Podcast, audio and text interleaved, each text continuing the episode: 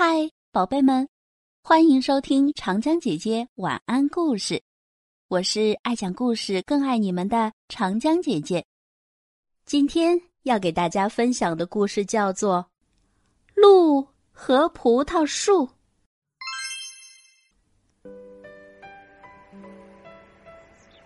鹿正在逃避一伙猎人的追捕，他远远看到一棵葡萄树。于是赶紧朝那儿奔去，藏在了葡萄树底下。猎人没发现他，从旁边走过去了。猎人走后不久，鹿以为安全了，便走出来，毫无顾忌的吃起葡萄叶子来。葡萄叶子被鹿弄得沙沙作响，树枝也摇动起来。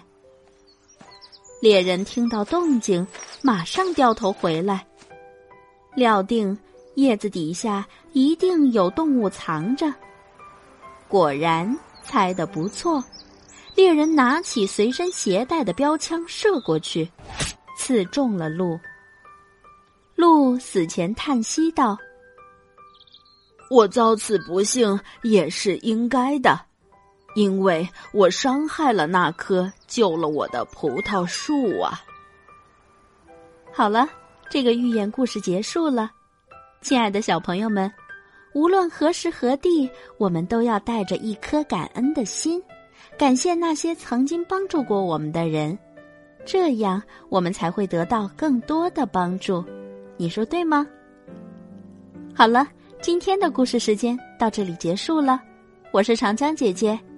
欢迎下期继续收听，再见。